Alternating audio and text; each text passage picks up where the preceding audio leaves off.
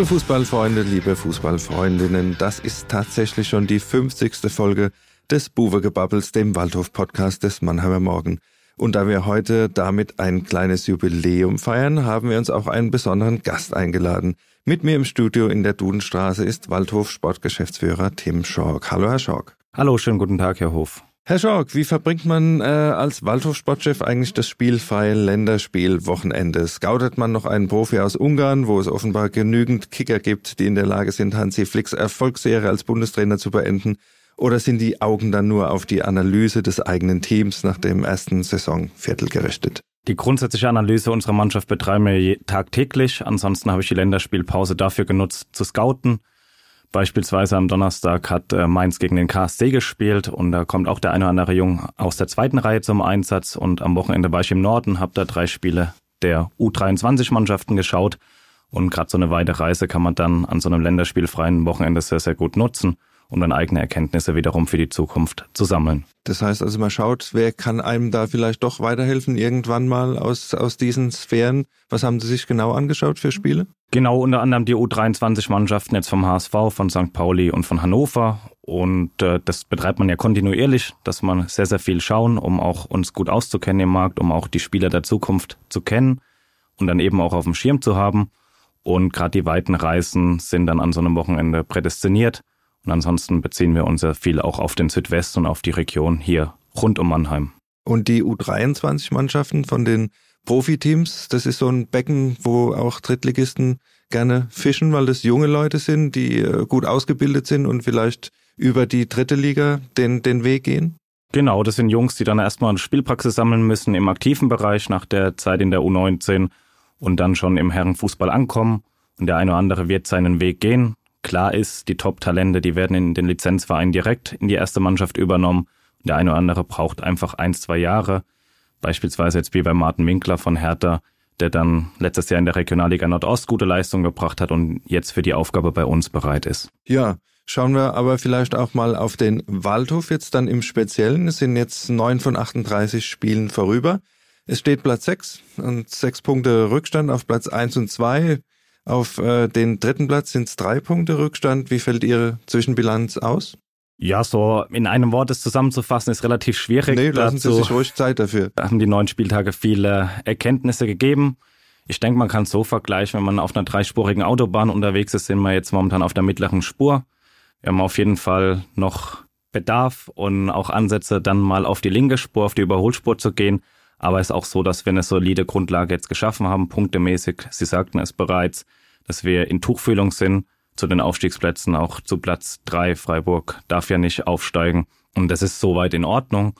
Aber klar, dass wir noch an Details arbeiten müssen, inhaltlich weiterkommen wollen und ähm, ja, dann sicherlich auch Auswärtsspiele gewinnen und zu Hause nicht immer unsere Fans auf die Folter spannen. Aber wichtig ist, dass wir mal intakt sind, dass die Jungs funktionieren und dass so die erste Grundlage im ersten Viertel auch geschaffen wurde, punktemäßig. Ja, Überholspur heißt auch, der Blinker muss funktionieren und die PS müssen unter der Haube sein. Genauso ist es.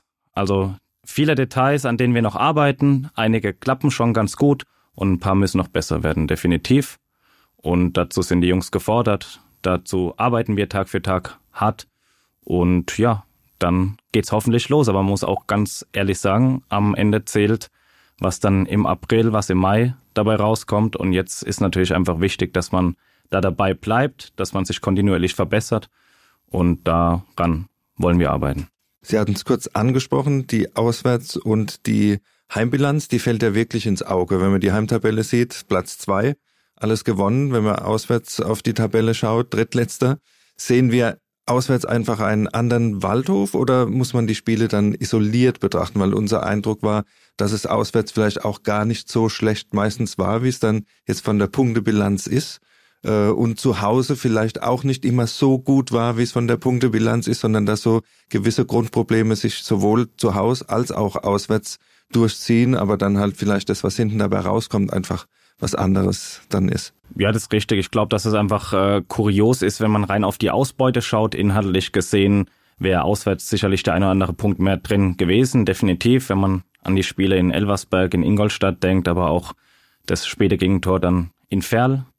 Und äh, zu Hause haben wir natürlich auch das eine oder andere Spiel dann gegen Ende des Spiels umgebogen, dann viel Wucht entfacht, Moral war auf jeden Fall immer da, Einwechslung, mit denen wir nochmal gut nachlegen konnten. Aber auch da hätte es sicherlich sein können, dass man ein Spiel auch unentschieden ausgeht. Also dementsprechend ist die Gesamtbilanz sicherlich das Ganze, was wir jetzt gezeigt haben, wiedergespiegelt. Aber inhaltlich klar hätte die Bilanz auch ein bisschen anders aussehen können zwischen Auswärts und Heim. Deshalb betrachten wir jedes Spiel isoliert, analysieren das, schauen an, was es gelegen hat, warum, wie, wo, was zum Erfolg geführt hat oder eben zum Misserfolg. Aber wie immer in der dritten Liga, viele Kleinigkeiten, viele Details. Und darum geht's, dass wir da die Wahrscheinlichkeit erhöhen, dass ganz, ganz viele Dinge in unsere Richtung laufen, eben nicht in die des Gegners. Okay, ich habe heute so ein bisschen äh, Narren an der Statistik äh, gefressen. Was es da auch noch äh, auffällig zu beobachten gibt unter den ersten neun Mannschaften in der Tabelle, ist der Waldhof die einzige Mannschaft ohne positive äh, Torbilanz. Was sagt das aus oder sagt das überhaupt was aus? Es sagt einfach aus, dass unser Spiel in Meppen natürlich das komplette Torverhältnis erstmal verhagelt hat. Ganz klar, dass äh, bis auf das Spiel gegen Viktoria Köln auch die Heimspiele immer nur mit einem Torunterschied gewonnen wurden. Das heißt, so ganz groß ist die Tormaschine dann noch nicht ins Rollen gekommen. Dennoch haben wir zum jetzigen Zeitpunkt mehr Tore geschossen als in der letzten Saison. Das äh, kann man dann statistisch auch herausdeuten. Und natürlich ist uns jetzt so ein richtiger Brustlöser wie der eine oder andere Verein, der dann mal ein Spiel 4-0, 5-0, 6-0 gewonnen hat. Wenn man dann an Saarbrücken oder auch an Ingolstadt denkt, aber auch 60 und Elversberg, die sehr, sehr viele Tore bislang geschossen haben, das ist uns bislang noch nicht gelungen. Und wenn man äh, noch was äh, rausfinden will, Y-Scout hat jetzt zur Pause eine lustige Übersicht rausgegeben da werden die besten Teams, was Ballbesitz, Passqualität, die meisten Torschüsse, Ballgewinne, Zweikampfquote und so weiter auseinandergenommen. Der Waldhof ist hier nur bei einer äh, Statistik auffällig geworden, und zwar die meisten Abseitspositionen. Da ist er auf Platz drei.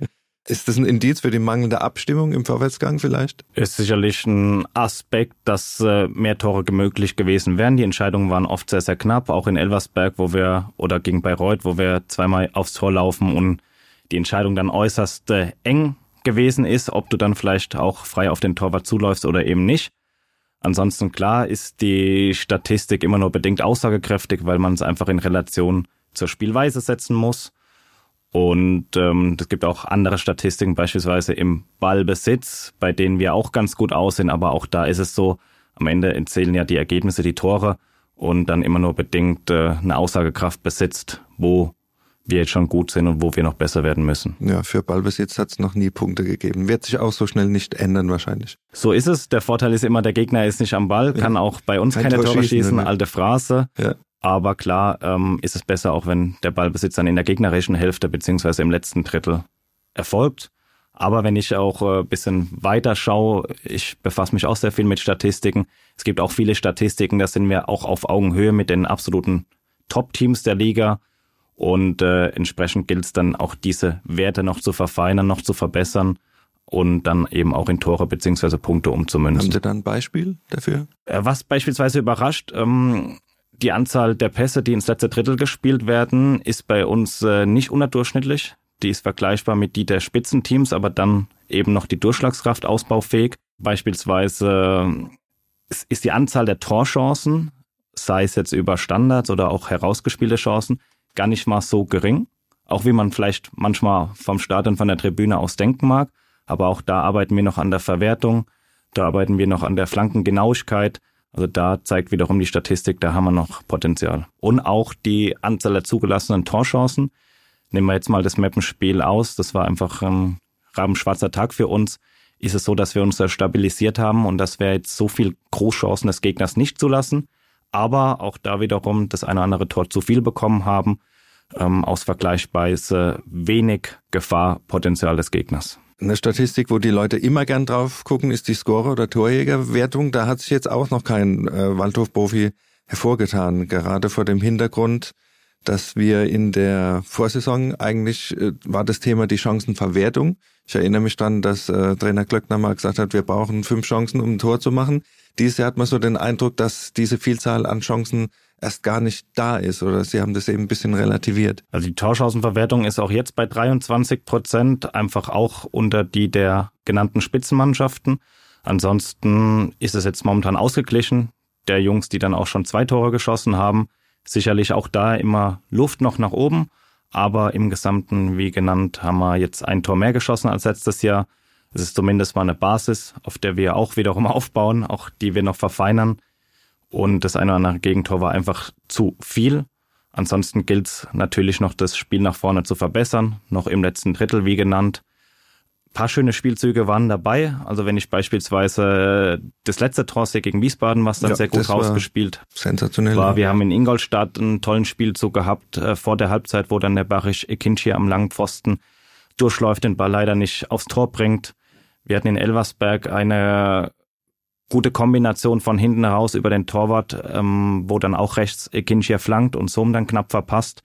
Also da waren ordentliche Aktionen dabei, aber ich gebe Ihnen recht, dass äh, die Anzahl der Aktionen noch gesteigert werden muss, dass wir eben nicht nur zwei, drei gute Spielzüge haben, sondern hoffentlich auch bald fünf oder sechs pro Spiel. Und wenn sich so ein Torjäger herauskristallisieren würde, hätten Sie sicher auch nichts dagegen, wenn jetzt mal einer so ins Rollen kommt und mal so sechs, sieben Buden macht demnächst. Grundsätzlich habe ich gegen kein Erfolgserlebnis etwas auszusetzen.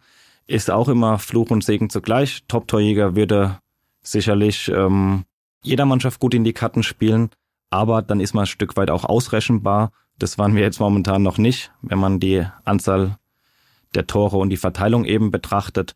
Und ich glaube schon daran, dass unsere drei Stürmer beziehungsweise alle Offensivkräfte noch in der Lage sein werden, Spiele zu entscheiden und uns da gut zu tun. Ich habe das, glaube ich, mit dem Kollegen Müller im letzten Podcast thematisiert, dass halt auch verschiedene Stürmertypen vorne drin sind. Mit Pascal Sohm habe ich einen anderen Stürmertypen wie äh, Dominik äh, Martinovic. Oder, oder dass die Mannschaft vielleicht hier auch noch ein bisschen sucht, wie sie mit, mit beiden Typen umgehen kann oder äh, wie man sich darauf einstellt oder ob man anders spielen muss, dann je nachdem, wer, wer ganz vorne agiert. Genau, also wir haben drei Spielertypen im Sturm mit Martinovic, Sohm und Kader Ruel. Jeder bringt andere Qualitäten mit. Entscheidend ist es dann auch, wie wollen wir auftreten, wie wollen wir in Heimspielen auswärts, wie orientieren wir uns am Gegner, aber auch in unseren Stärken. Hin und wieder war das dann durch Ausfälle bedingt, dass wir ein bisschen umbauen mussten, aber ganz klar ist, dass äh, wir das Spiel noch verfeinern können nach vorne, aber sicherlich auch mal mit zwei Spitzen spielen können. Das haben wir ja in dem einen oder anderen Spiel dann über Einwechslungen getan und da war dann einfach auch viel Wucht im gegnerischen Strafraum und äh, sicherlich werden sich ja auch hier die Abläufe noch einspielen müssen. Welchen Einfluss kann der Trainer da nehmen und wie zufrieden sind Sie mit seiner Vorstellung bisher? Alles so wie er oft, auch was die Ansprache an die Mannschaft betrifft und man hat ja gesagt, man will jemand an der Seitenlinie, der ein bisschen mehr Einfluss nimmt, der ein bisschen mehr Emotionen vielleicht auch reinbringt. Ist das alles so erfüllt worden bisher? Ich glaube, das macht der Christian Neidhardt sehr gut, dass er die Mannschaft auch dahingehend abholt, dass er die Emotionalität reingebracht hat und ansonsten geht's Tag für Tag daran zu arbeiten, Details zu verbessern, Details im Defensivverbund, Details im Offensivbereich. Und äh, das macht er gemeinsam mit dem Trainerteam. Legen wir da jetzt auch den Finger in die Wunde. Wir haben auch nach keiner Niederlage beziehungsweise nach keinem Sieg jetzt irgendwo die Geduld verloren oder den Fokus. Wir haben weder nach den Siegen gesagt, es ist alles super. Auch da haben wir uns immer hinterfragt in der Analyse der Mannschaft äh, Dinge aufgezeigt, die noch besser werden müssen.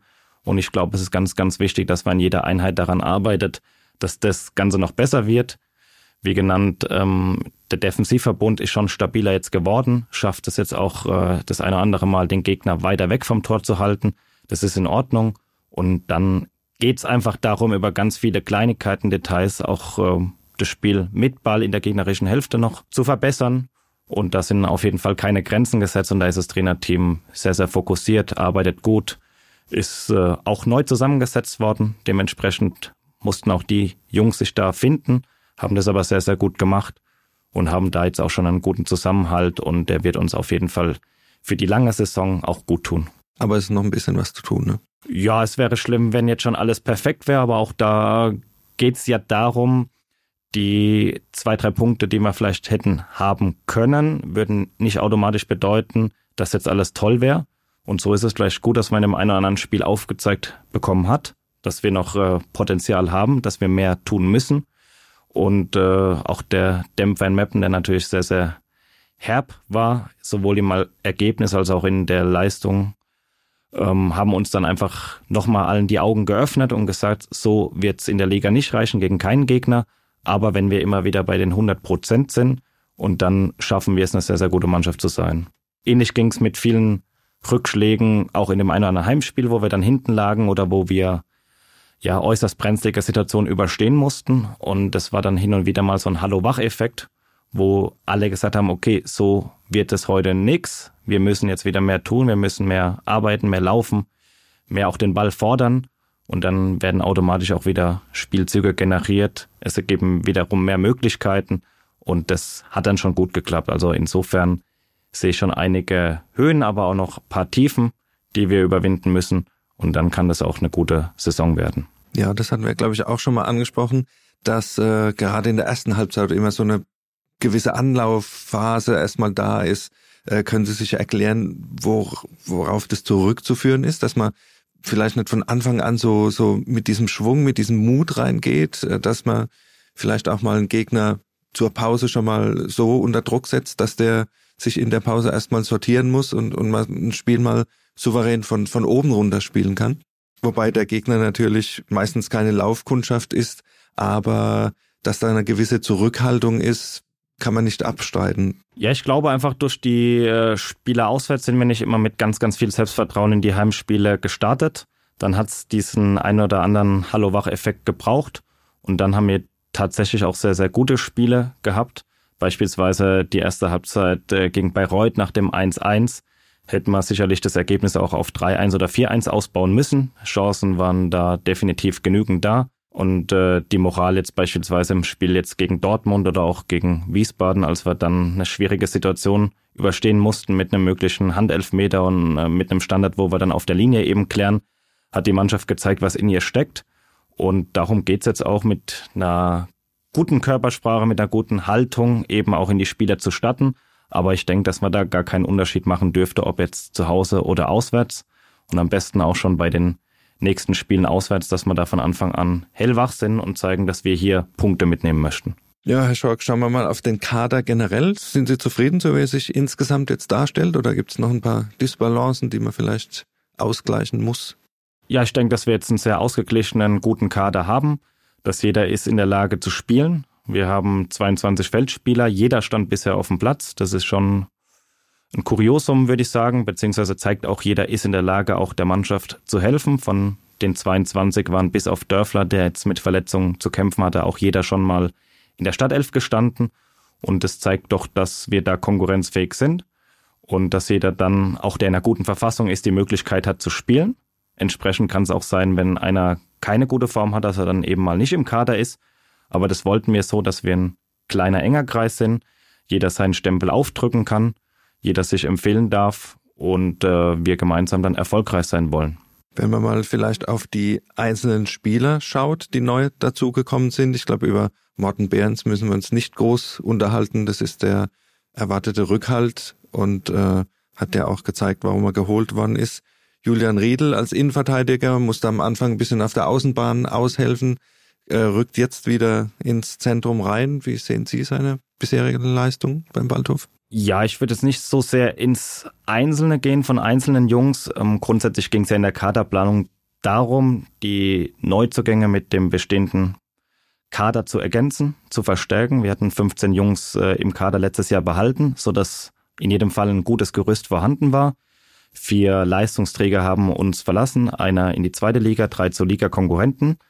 Und mit den Neuzugängen ging es einfach darum, wenn man jetzt ein bisschen hier aus dem Nähkästchen plaudert, da, so ist ja auch der Podcast gedacht. Jetzt hat man Innenverteidiger beispielsweise mit Zegert und Gohlke behalten. Verlat ist gegangen und es ging darum, wie kann man in der Summe stärker werden und wie kann man aber auch Jungs reinbringen, die flexibel sind. Da waren sie ja eben bei dem Thema Redel, der dann auch als Rechtsverteidiger die ersten Spiele ausgeholfen hat, der dann auch mal Linksverteidiger spielen könnte, der IV spielen kann. Und so ging es einfach darum, wer hat welche Stärke. Äh, Golke ist dann ausgefallen. Der ist äh, sicherlich noch in der Luft äh, stärker, ist ein Stück weit größer, ist vielleicht auch ein Tick schneller. Julian hat dann wiederum andere Stärken gemeinsam mit Cello Segert. Malte Karpstein kam dann noch hinzu. Und so ging es einfach darum, in jedem Mannschaftsteil gut aufgestellt zu sein und dass äh, der Trainer und das Trainerteam jederzeit eine Auswahl hat wer passt zu uns, wer passt momentan zu unserem Spiel, wer passt auf den Gegner, wen kann ich über die Bank bringen. Und so ging es darum, einen starken Kader zu basteln und nicht jetzt darum, dass Einzelne glänzen. In der Vergangenheit ist sicherlich immer mal der eine oder andere herausgestochen. Der war aber dann auch mit dem Kopf schon schnell bei anderen Aufgaben, hat sich dann vielleicht auch schon schnell woanders gesehen. Für uns ist hier wichtig, dass wir einen guten Teamgeist haben, dass wir im Team erfolgreich sind und nicht, dass jetzt einzelne Jungs zu arg herausstechen und dann mit anderen Thematiken liebäugeln. Für uns ist wichtig, dass die Jungs, die da sind, die Mentalität haben und mit uns weiterkommen wollen. Wenn wir vielleicht aber doch nochmal auf zwei Leute eingehen können. Baxter Bahn ist ja so ein bisschen als Führungsspieler auch geholt worden hat am Anfang als Zehner gespielt, war zuletzt jetzt eher im Mittelfeld ein bisschen zurückgezogen. Sucht er noch so ein bisschen seine Rolle? Ich glaube, dass insgesamt da noch die Balance äh, gefunden wird, wie wir als Team eben dann das eine oder andere angehen möchten. Da gab es dann ein paar Veränderungen, sicherlich auch durch äh, paar Verletzungen, durch Sperren jetzt zuletzt und äh, wird der Baxter einfach auch seine Rolle finden. Ich denke, der eine oder andere Tag war schon sehr, sehr gut, beispielsweise, wo er dann auch die zwei Tore gegen Dortmund geschossen hat. Und ansonsten gilt es wie bei ihm auch im Team noch besser zu funktionieren. Aber das Gute ist auch bei Becks, der ist selbstkritisch, der weiß, was wir schon sehr gut machen, der weiß, wo wir noch dran arbeiten müssen. Und er ist da auch einer, der im Training da auch den Jungs sagt und auch zeigt, wo wir uns noch steigern können. Thema Steigerung, Berkan Tass wurde ja auch geholt um ein bisschen Schwung in die Offensivabteilung mit reinzubringen. Da werden Sie mir sicher zustimmen, dass man da vielleicht noch ein bisschen mehr erwartet. Er hat gute Ansätze im Eins gegen Eins, aber die Effektivität und dann auch der Zug zum Tor, dass der vielleicht noch ein bisschen ausbaufähig ist. Wenn man jetzt ihn vergleicht mit zum Beispiel ähm, Josef Boyamba, der letztes Jahr öfter mal diese Rolle dann übernommen hat, dass er über eine Einzelaktion was aufgerissen hat und auch, auch torgefährlich war. Ich glaube, wenn man jetzt rein auf die Fakten schaut, ähm, muss man auch wiederum differenzieren. Einerseits in Bezug auf Effektivität von ihm selbst ähm, steht bislang noch nicht so viel zu Buche. Da fehlt so der Knoten, der dann endlich platzt, dass er einfach mal ein Tor, eine Vorlage dann eben liefert. Und dann ist er auch in der Lage, zwei oder drei relativ schnell daraus zu machen. Ansonsten statistisch gesehen, da haben Sie auch äh, sich gut informiert, ist er einer der Spieler, beziehungsweise sogar der Spieler, der die mit die meisten Chancen erarbeitet und äh, einleitet. Da hätte sicherlich auch in der Folge dann über den zweiten, dritten Pass noch mehr draus passieren können.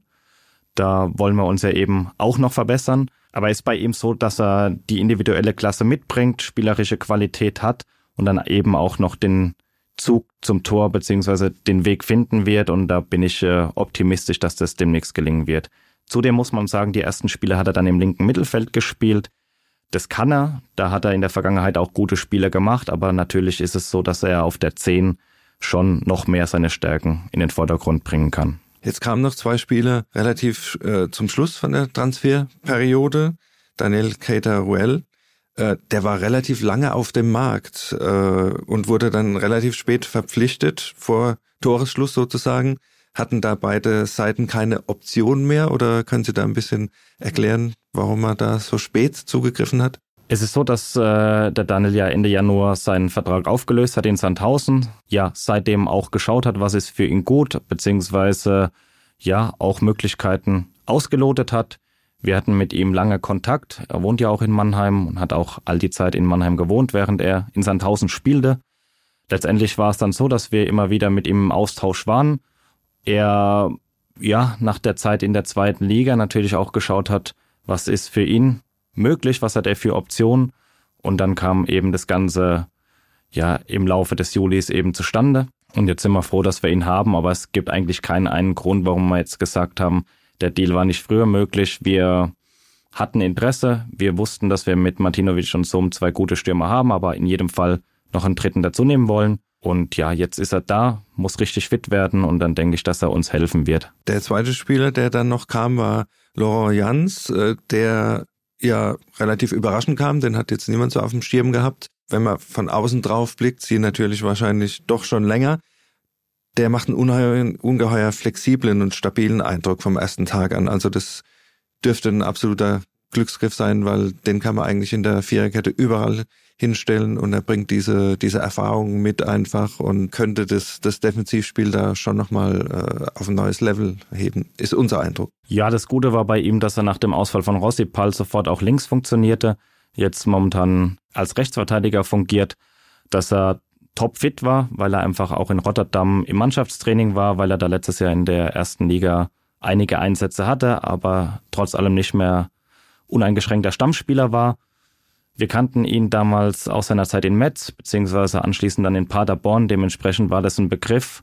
Und äh, im Abgleich ja mit seiner aktuellen Verfassung, die man auch immer wieder bei der luxemburgischen Nationalmannschaft sehen konnte, und der Tatsache, dass er dort Kapitän ist, habt einfach dann für uns gesprochen, ihn verpflichten zu wollen, weil er stabil ist, weil er alles sehr, sehr ordentlich, sehr gut, solide macht, unserem Spiel dahingehend gut tut, wie Sie sagten, sehr flexibel ist, auf mehreren Positionen spielt und einfach auch das Herz am rechten Fleck hat. Und das tut unserer Mannschaft gut.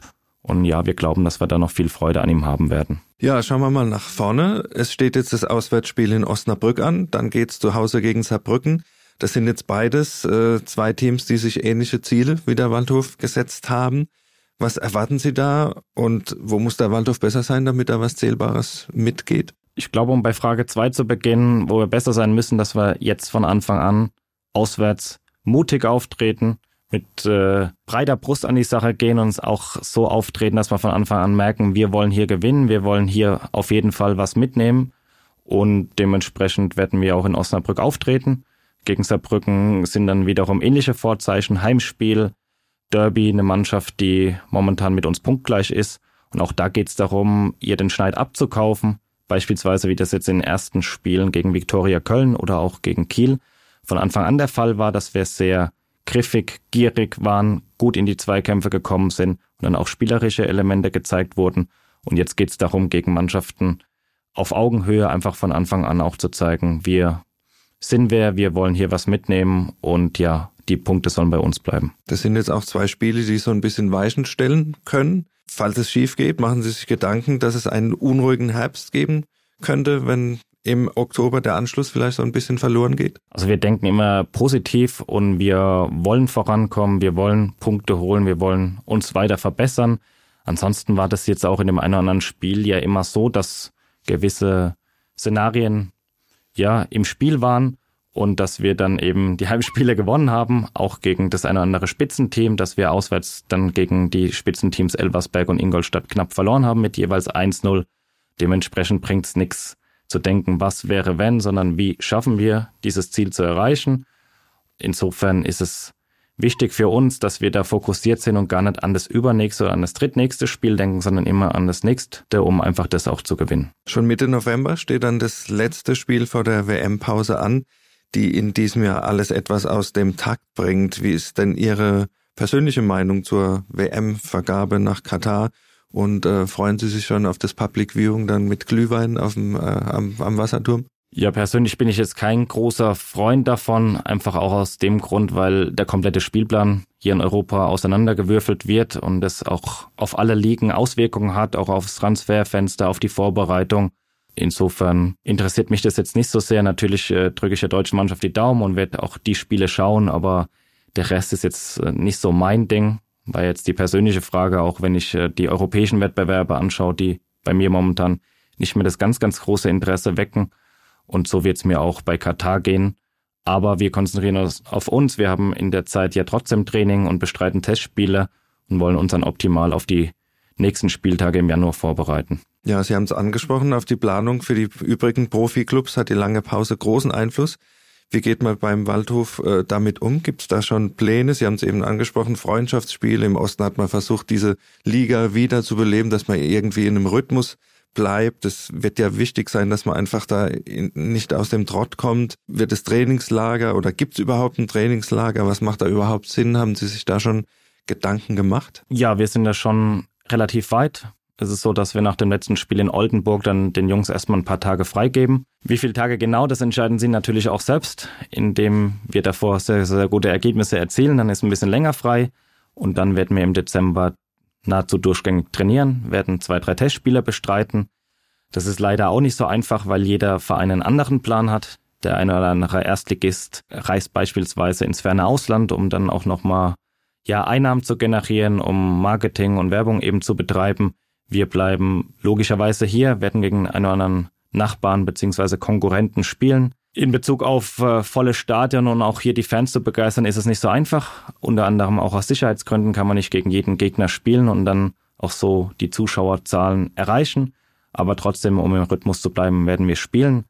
dann ist es sicherlich so, dass über Weihnachten, Silvester nochmal der eine oder andere Tag frei sein wird. Und dann Anfang Januar bereiten wir uns dann konkret auf das erste Spiel im neuen Jahr vor. Das ist ja dann noch der vorletzte Spieltag der Vorrunde. Auch da wird es noch ein, zwei Testspiele geben. Und ein Trainingslager ist im Moment nicht geplant, einfach weil die Vorbereitung so lang ist, da gibt es keinen richtigen Zeitpunkt, beziehungsweise konkret Anfang Januar ist dann alles zu eng im Terminkalender und da bleiben wir bei uns und konzentrieren uns einfach auf die Bedingungen, die wir hier haben, damit wir hier als Mannschaft funktionieren, weil auch dann in München oder gegen Duisburg wird es auch nicht so warm sein und da wollen wir lieber mit diesen klimatischen Verhältnissen zurechtkommen. Soll es im Winter dann auch Veränderungen im Kader geben oder ist das schon zu weit gedacht? Da gibt es momentan keine konkreten Absichten. Wir vertrauen auf die Jungs, die da sind. Jeder ist in der Lage, seine Leistung zu bringen. Jeder ist auch in der Pflicht, diese zu zeigen. Und da machen wir uns momentan noch keine Gedanken. Aber natürlich ähm, beobachten wir den Markt. Natürlich schauen wir auch, was könnte perspektivisch uns weiterhelfen. Gibt es vielleicht schon mal einen Vorgriff auf die neue Saison, der dann mit einer gewissen Anlaufzeit bei uns in den Kader und in die Mannschaft hineinwachsen kann. Da beobachten wir viel, aber momentan gibt es da noch gar keine konkreten Absichten. Wir haben in unserem Podcast ja auch immer die Rubrik Die drei Fragezeichen. Da kommen auch Sie nicht drum herum, Herr Schork. Wir beziehen das heute aber nicht auf das Top oder den Flop der Woche, sondern auf die bisherige Saison. Deshalb frage ich Sie, was war das Top der bisherigen Hinrunde? Ja, bisher war es definitiv der Sieg im Pokal gegen Kiel, einfach weil wir uns dem Zweitligisten widersetzt haben, weil wir uns gewehrt haben, weil wir im Laufe des Spiels auf Augenhöhe waren und dann viel Moral hatten in der Verlängerung und im Elfmeterschießen eben die Überzeugung, das Spiel auch zu gewinnen und einfach eine Runde weiterzukommen. Und ich hoffe, dass noch einige Tops in der Vorrunde dazukommen werden. Dann geht es natürlich darum, den Flop der Hinrunde herauszuarbeiten. Das ist jetzt nicht ganz so schwer, das war die 6-2-Niederlage in Meppen, wo wir nach einem guten Start dann einfach nichts mehr zusammenbekommen haben und dann leider viel zu hoch und auch von der Leistung her verdient verloren hatten und äh, ja, da viel einstecken mussten. Und der dritte Unterpunkt, das Kuriosum der bisherigen Hinrunde.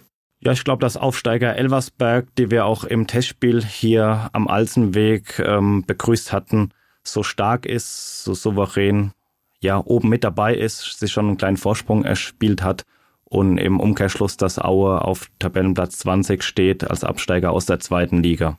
Gut, dann jetzt nochmal der konkrete Ausblick am Samstag VfL Osnabrück. Da scheint der Trainer Tobias Schweinsteiger etwas der Star zu sein, zumindest was die öffentliche Wahrnehmung betrifft. Äh, ist das eine mutige Entscheidung des VfL, nachdem es Daniel Schenning zu Arminia Bielefeld gezogen hat, auf jemanden zu setzen, der bisher noch nicht in der ersten Reihe gestanden hat? Ja, ich glaube, das kommt im Einzelfall drauf an. Ich kenne es im Detail nicht, die Absichten, die Ziele in Osnabrück und auch was im Innenleben da entscheidend dafür war. Klar ist auch die Frage, wie ist die Trainersituation, wie ist der Trainermarkt zu diesem Zeitpunkt? Dementsprechend äh, bin ich selbst gespannt, wohin der Weg führen wird. Aber für uns zählt nur unsere Leistung und das, was wir am Samstag abrufen werden. Ja, und da konkret gefragt, wie geht's aus am Samstag? Ja, wir gewinnen 2-0. Hoffentlich äh, reißt dann die Serie auswärts. Hoffentlich bleiben wir hinten zu Null und hoffentlich gelingt uns, uns dann auch mit zwei Toren zu gewinnen. Aber im Endeffekt, Hauptsache, wir nehmen die Punkte mit. Da sind wir uns fast einig. Mein Tipp würde 1 zu 2 für den Waldhof lauten. Ich denke auch, es muss jetzt einfach mal irgendwie ein Ende sein mit dieser Auswärtsserie, damit auch das Gerede dann irgendwann aufhört und äh, Trainer Neid hat uns dann entsprechend gelöst entgegentritt. Er hat ja Geburtstag am Samstag und da kann die Mannschaft ihm dann auch entsprechend ein großes Geschenk machen, gehe ich mal davon aus. Das war's dann auch schon wieder. Wir verabschieden uns bis zum 12. Oktober, wenn wir nach dem Heimspiel gegen Saarbrücken vielleicht schon etwas klarer sehen. Bis dahin freuen wir uns wie immer auf euer Feedback und weitere Ideen. Schreibt am besten an podcast.marmo.de und folgt uns auf Facebook und Instagram. Und am besten lasst ihr ein Abo da, damit ihr auch in Zukunft keine Folge mehr verpasst. Also tschüss, bis zum nächsten Mal und Ihnen, Herr Schork, nochmal danke für Ihre Zeit. Sehr gerne, auch Ihnen vielen Dank.